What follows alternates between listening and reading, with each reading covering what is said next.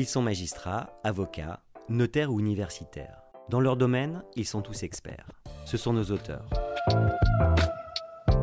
Vous écoutez Nos auteurs vous parlent, un podcast proposé par Lefebvre d'Alloz. Monsieur Mercadal, bonjour. Bonjour, Maya Van de Velde. Monsieur Mercadal, vous êtes professeur, agrégé des facultés de droit, vice-président et secrétaire général de l'IDEF, qui est l'Institut international du droit d'expression et d'inspiration française. Vous êtes entre autres l'auteur du Memento droit commercial, une somme de 1877 pages dont on raconte que vous la mettez à jour tous les matins avant le lever du soleil, d'un ouvrage sur la réforme du droit des contrats, du modèle universel de contrat d'affaires, et j'en passe. Tout au long de votre carrière, vous avez mis en avant la notion d'ordre public, soutenant d'une manière un peu provocante que c'est la seule loi qu'un juriste a besoin de connaître. Vous poussez cette logique jusqu'au bout en matière de contrats internationaux, à propos desquels vous dites carrément que la loi ne sert à rien. Monsieur Mercadal, est-ce que vous pouvez nous expliquer pourquoi la loi du contrat ne sert à rien et comment vous en êtes arrivé à cette conclusion? Par un souci pratique.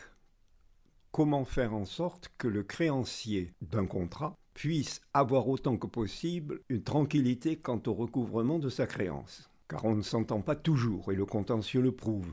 Il y a très souvent remise en cause de la décision qui accorde au créancier une créance. Ce contentieux en effet est assez spécial. Dans le contrat international, le contentieux naît le plus souvent de ce que, après qu'un tribunal arbitral est accordé par une sentence, car c'est ainsi que généralement se conçoivent euh, les solutions des litiges. Donc le tribunal, après avoir accordé une sentence, euh, le débiteur fasse tout pour éviter de payer. Alors pour éviter de payer, il va élever contre la sentence euh, les moyens de recours pour la contester qui sont à sa disposition. D'abord, le recours en annulation de la sentence et ensuite la demande en exéquature et la difficulté d'obtenir celle-ci.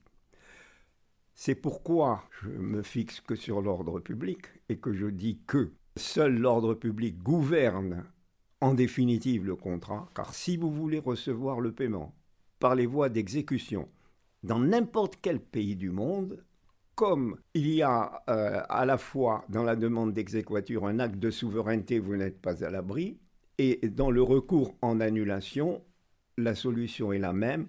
Le refus d'exécuter la sentence viendra de ce que elle est contraire à l'ordre public. En pratique, ce que vous dites, c'est que la seule chose qui importe dans un contrat international, c'est la loi, entre guillemets, d'ordre public, euh, du pays dans lequel on va demander l'exécution de la sentence. Pas seulement. La validation par le recours en annulation, qui est la première menace, et ensuite, une fois qu'on a passé cet obstacle de la validation, c'est-à-dire que une juridiction a refusé l'annulation, eh bien on passe à l'exécution. Et si l'exécution a lieu en dehors du lieu où a eu lieu la validation, on va se heurter à un, nouveau à l'ordre public. Il n'y aurait aucun moyen d'anticiper le droit qui sera applicable à un contrat. On peut l'anticiper et la pratique la plus habituelle est précisément euh, de se mettre à l'abri par la désignation d'une loi applicable. J'ai par exemple entendu un jour un juriste d'entreprise me dire Moi je choisis le droit anglais, il s'en tiendra exactement à ce que mon contrat prévoit.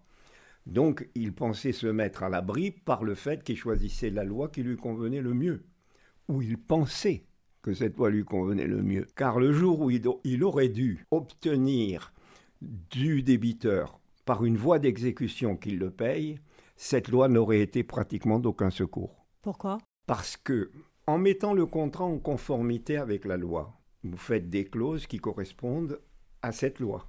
Qu'en cas de recours en annulation, le juge saisi va vous accorder ou vous refuser l'annulation, généralement en invoquant ou la compatibilité de la sentence avec son ordre public ou l'incompatibilité.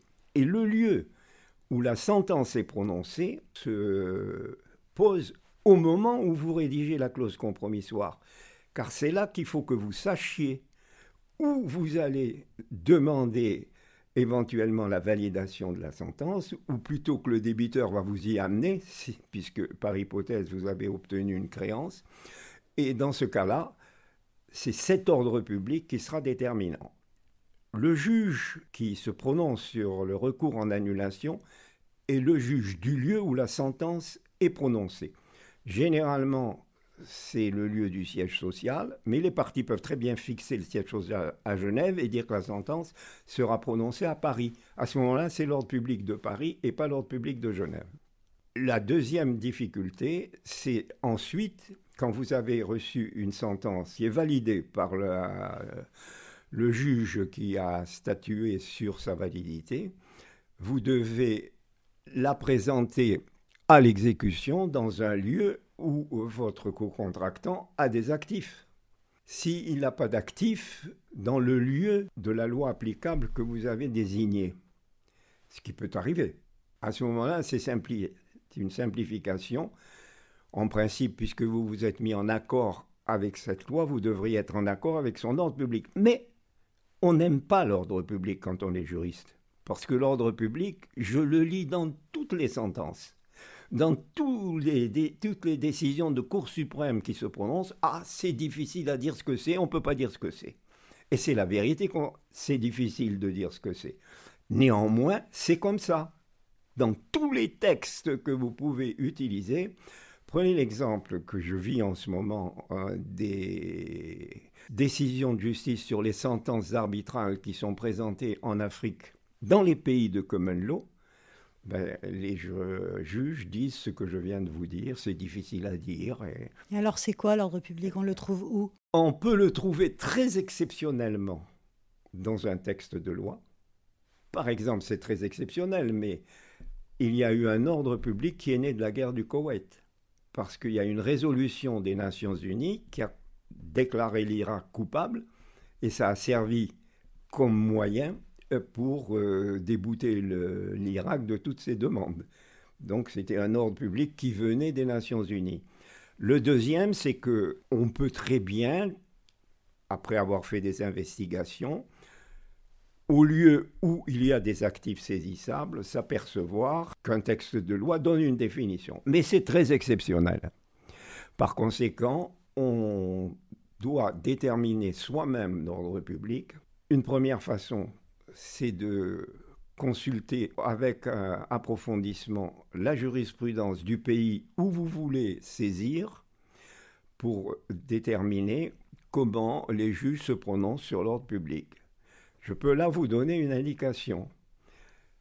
À travers la quarantaine de sentences que j'ai reçues d'Afrique de Common Law, j'ai découvert qu'il y avait des lignes directrices quand même entre tous ces pays. Et soit il y a un intérêt national évident. Par exemple, un État a nationalisé une terre. Ben, c'est d'ordre public, son droit d'expropriation l'est. Par conséquent, il va s'en servir de cette façon. Et si ce n'est pas le cas, on vous dit ce qui est conforme à la justice universelle. Mais comment cela se traduit-il? Prenez le cas de la Cour de Paris, qui juge régulièrement cela. Elle vous dit l'ordre public international français, c'est-à-dire qu'on fait prévaloir dans les affaires internationales, existe lorsque la solution retenue par la sentence ne peut pas être souffert par l'ordre juridique français. Par conséquent, c'est une souffrance, ce qui veut dire que ce doit être tout à fait exceptionnel. Et j'ai été très frappé de voir qu'au Zimbabwe, il est jugé qu'il y a atteinte à l'ordre public d'une Zimbabwe quand la solution le blesse. D'accord, donc concrètement, deux, parties euh, concluent un contrat euh, avec un élément d'extranéité, donc un contrat international. Euh, elles décident de ne pas choisir de loi du contrat. Comment, comment elles s'assurent que... À la démarche concrète, si c'est ça votre question, que je recommanderais aux créanciers potentiels, serait la suivante. Il doit, avant de commencer à rédiger le contrat, s'assurer de savoir où son futur débiteur celui qui présume devoir être son débiteur, a des actifs saisissables. Ensuite, il faut qu'il détermine, en rédigeant la clause compromissoire, euh, le lieu où la sentence sera rendue. Car, premier acte, il devra se mettre en conformité avec l'ordre public de ce lieu. Donc il devra aller chercher la jurisprudence pour le trouver. On passe ensuite à l'épreuve de l'exéquature et si cette exéquature est demandée dans un autre lieu que la validation de la sentence, il faut encore chercher l'ordre public. Donc on peut avoir, au moment où on rédige, à s'informer sur deux ordres publics différents. Celui qui va vous valider la sentence et celui qui va vous donner l'exécution de la sentence. Ok, et alors ensuite, comment on s'assure qu'il n'y ait pas de trou dans le contrat, s'il n'y a pas de loi support? Ah, Il y a un moyen, c'est de prendre ce que les éditions Francis Lefebvre ont publié et qu'ils ont appelé les modèles universels de contrat d'affaires, car ce modèle, s'il n'est pas exhaustif à 100%, car on n'est jamais absolument sûr qu'on a pensé à tout, il est quand même euh, extrêmement proche de l'ensemble des questions qui peuvent être à régler dans un contrat, puisque il reprend tous les textes du Code civil relatifs aux obligations et aux contrats, et il les traduit en termes de clauses. Ok, et alors du coup, ces clauses, il faut ensuite les, les, confronter aux deux ordres publics internationaux dont vous parliez tout à l'heure, n'est-ce pas? Exactement. Et à ce moment-là, il faut pénétrer cette jurisprudence, comme je vous ai dit, pour arriver à entendre ah ben ça blesse le Zimbabwe, donc il va refuser, ou en France, ça fait souffrir notre ordre public, la France, dans ses intérêts primordiaux. Mais je, voudrais quand même euh, préciser que d'une façon générale, tous les juges du monde disent il ne faut pas donner d'extension à la notion d'ordre public. Il faut la concevoir très restrictivement. Car le business international suppose des échanges fluides.